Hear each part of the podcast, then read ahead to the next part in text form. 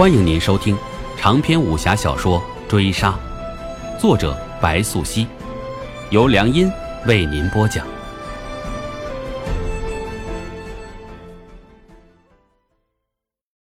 第十三回，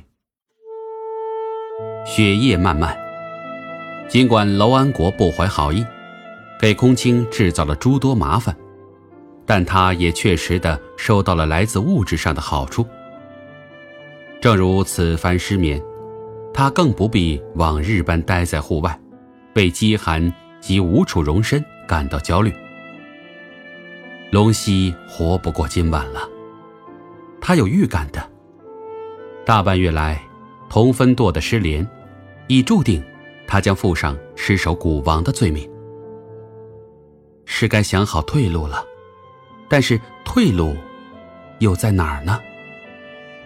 空青自己也不知道的。时过子夜，他决定起身，再去龙溪房中一探。虽说那人不算亲近，同游下一般，不过是母亲安插在自己身边的眼线，但相处数载，难免是有感情的。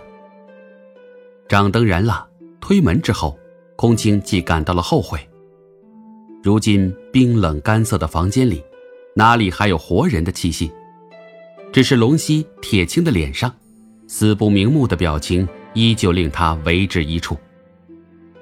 他不是没有见过死人，但熟悉之人的惨淡收场，还是使他对自己漂泊孤独的未来以及宿命难违的一生，深深感到了厌倦。可此夜难眠的人，不只有他。怎样，还冷吗？冯佐深夜造访。惊吓童优坐立难安，那人嘴上说着是为探望下属而来，手上却拎了烧酒腊肉。可如今时辰大晚，又有什么样的探望来得如此寂静悄然呢？童优绕了绕身上的棉衣，茶颜一笑，看冯佐将炉火烧得更旺了。离乡怕有七八载了吧？冯佐怅然开口。询问起来有些突兀。十载，三年之后便是十一载。童优没有说谎。离开家乡太久，他记忆里的人和事，都逐渐模糊，唯有岁月日日年年，他记得特别清楚。嗨，娄御史对下属还是很关照的，你们在塞外跟着艰辛。楼公嘴上不说，却也看在眼里，知在心里。我今晚来就是想告诉你，你辜负他为朝廷尽忠职守，带领这么多将士不畏艰苦。楼公决定将你们遣返回乡，常驻中原。昨日御史他特派了信使，向兵部发告文书，等过了年，你们便能荣归故里了。冯佐话落，意料之中见得童优满面不可置信的脸，接着道：“我见陈校尉伤重，已特意向楼公征询，能否先放一批老将归家。于是他也应允了。”童优听罢，对冯佐话中所言，起先还有些怀疑，接着即被对方平静坦然的神色所感，匍匐跪身下来，欲语难言。热泪纵横。这样的结果，他是连做梦都没有想过。你也不必如此，起来吧。你心中感恩，便感恩朝廷，感恩楼公。冯佐见此，嘴上又伪善的絮叨开，却并没有搀扶童优起身的意思。参军大恩，鄙人没齿难忘。待鄙人归去家里，必带上好的酒粮。去看望参军，哈哈，这就不必了。我知你有另一番苦楚，近来夜里可有安枕呢？冯佐罢手同忧一话，面上不悲不喜，语调更不高不低，听不出意志，更叫他心脏都漏跳一拍。这就吞吐，鄙鄙人，哎，别怕，你我相逢既是缘分。我也是布衣出身，你有难处，我还是知晓的。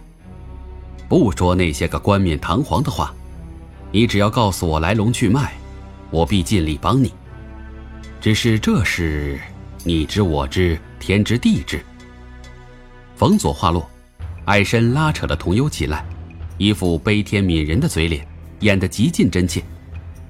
只有他自己心里面清楚，他这是兵行险招，成即一步登天，败则难能翻身。这，你若有什么顾忌，也是可以说出来，有个人商量。总归是好的。我就算不能帮你分担，亦能帮你出谋划策。你若现在不想说，大可以想开了再来找我。我倒是没有逼你一定要说的意思。冯佐见他仍有顾虑，华言又回过头来，拍上他肩膀，意欲离开。冯参军，我参军为御史办事。此事，我若告诉参军，参军恐怕也帮不了我。可是鄙人，如若不成事，也许就归不去故里了。童优见罢，拉扯了冯佐话气，却是摇摆不定，不敢轻易托付。我为楼御史办事，也是奉了朝廷的旨意。若是做御史的有什么不妥，我必是要从旁监督的。冯佐听得。知晓时机已正，遂回转身，辞言亦正，竟是在童优眼中化身顶天立地的高德之士。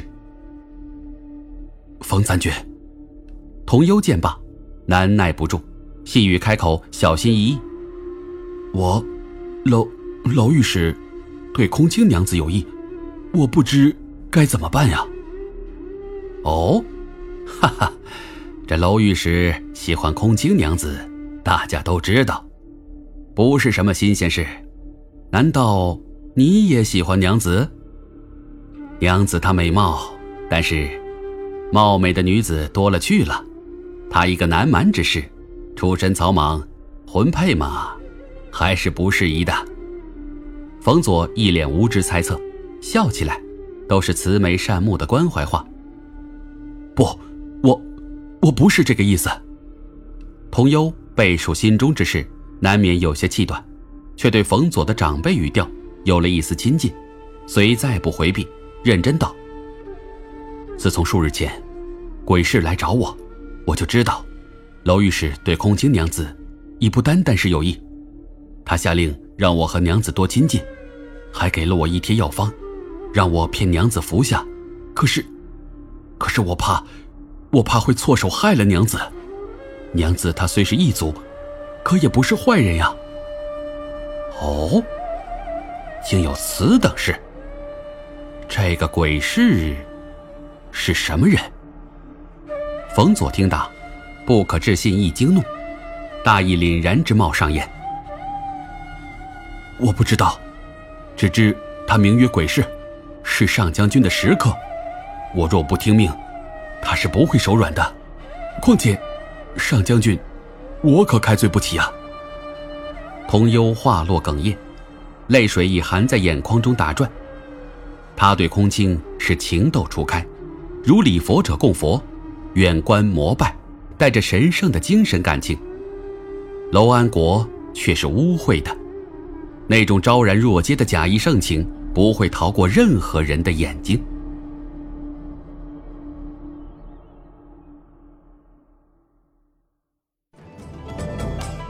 本回追杀播讲完毕，感谢您的收听。